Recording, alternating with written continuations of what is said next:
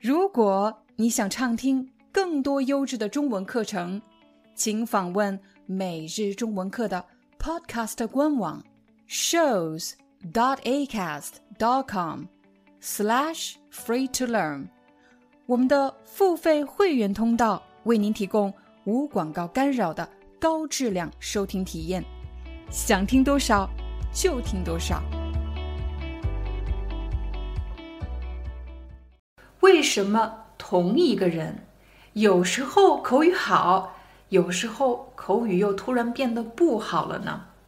我相信经常观看我们视频的朋友可能知道，我生活在法国，我来法国十年了，所以在这十年的过程当中呢，我就发现了一个现象，什么现象呢？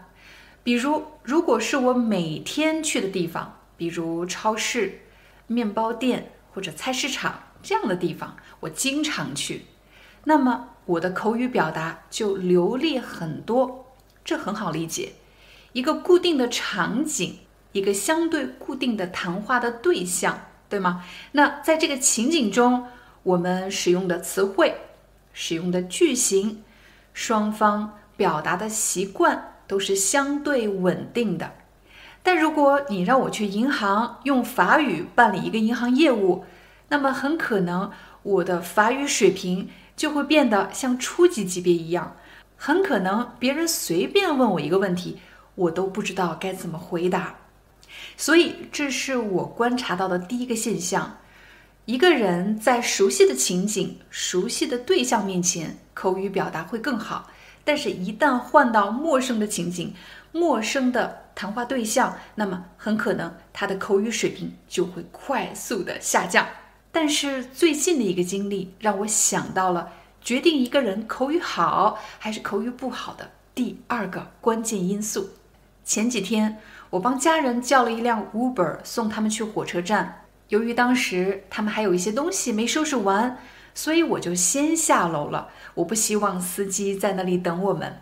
当我见到这个司机时，我就跟他开玩笑：“我们家的孩子和爸爸啊都是丢三落四的。”总是在最后一刻才想起来收拾东西，但是当我说完这些之后呢，他看着我，然后对我说：“人都公碰吧。”说实话，当我听到这句话的时候是比较受伤的，因为我本来还想跟他开个玩笑互动一下。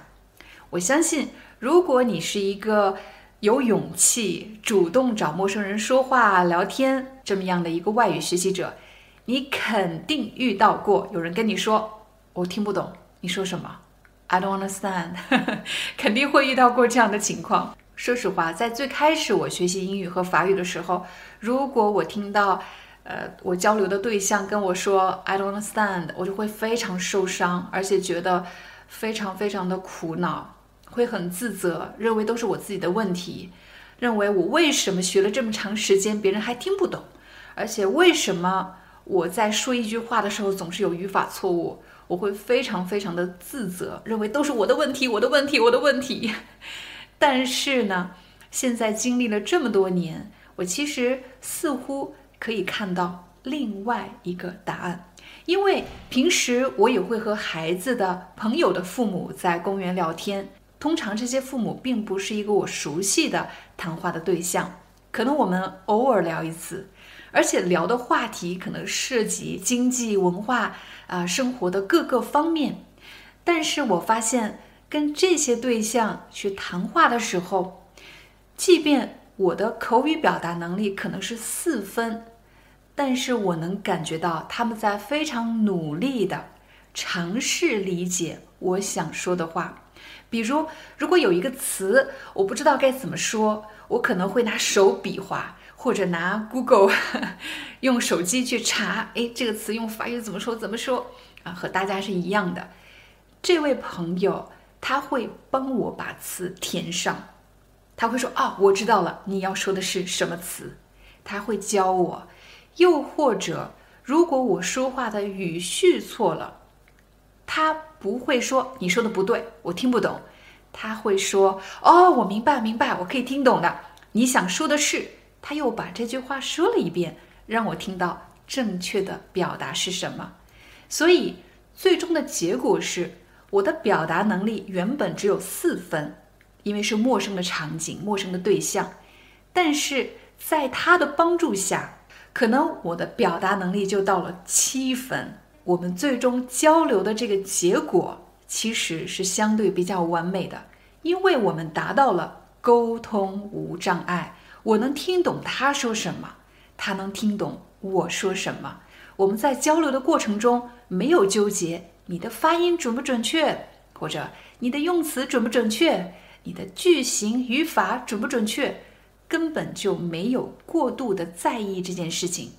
我们是把交流当成了最重要的事情，彼此都在用力往这个方向去使劲用力。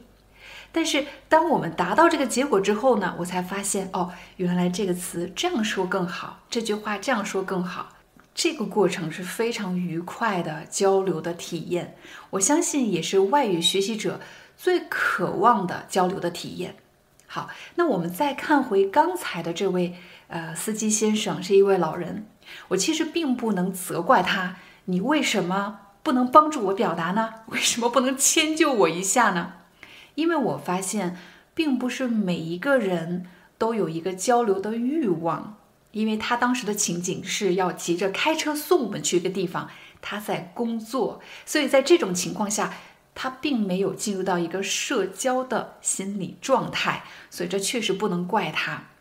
还有一个很重要的原因就是，有些人他没有和外国人沟通的这个经历，没有这个经验，所以在他看来，如果遇到了什么听不懂的，或者是听不明白的地方，不是我的问题呀，是你没说清楚啊，所以他可以很容易的一个自然的反应就出来了。Je ne comprends pas, I don't understand。但是这句话对于渴望练习、渴望提高语言水平的学习者，是一句非常有杀伤力的话。那么我们要做的就是在心理上自己做好建设。他没听懂，第一，他没有进入到社交的状态；第二。当他说我没听懂，我听不懂的时候，这句话对他来说不需要投入任何的精力，对他来说这个成本是零，社交是零。但是对于我们来说，我们最不应该做的一件事情就是责怪自己。你千万不要责怪自己，因为我发现很多次，我越是很想调整我的语音语调，我越是很想说出标准的法语，对方就越会觉得。我说的法语怎么这么不自然？很奇怪，就是一个典型的外国人的这个语言表达水平。所以有时候呢，我们应该向后一点，不要那么用力，不要那么用力。也许当我们换了一个情景，也许当我们遇到了一个相对合适的交流的对象，那这时呢？才是你训练你的口语一个更健康的、更有助于你提高口语的环境。好了，这就是我们今天的中文课，感谢大家的观看，我们下节课见。有的朋友可能会问廖老师，为什么你最近开始拍摄这种就是自说自话的视频呢？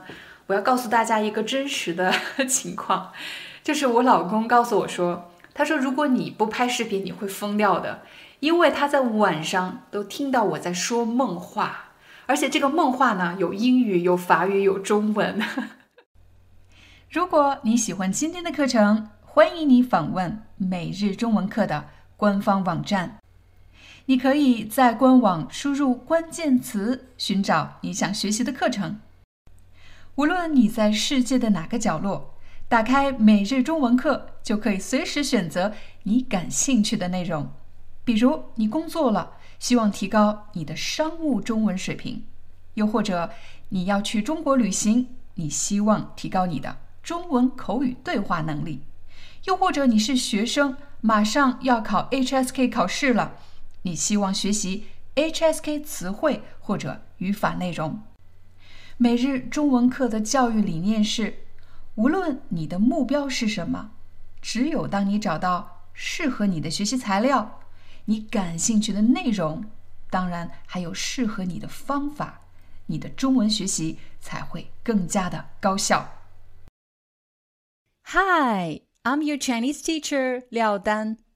Thank you so much for listening to 每日中文课. If you're looking for more lessons, please visit our podcaster website. Here's a link shows.acast.com slash free to learn. As a silver member, you can get access to all the lessons we've created to help you learn natural Chinese in a fun, interesting, and immersive way. Join us today. Enjoy your ad free listening. I'll see you in upcoming episode.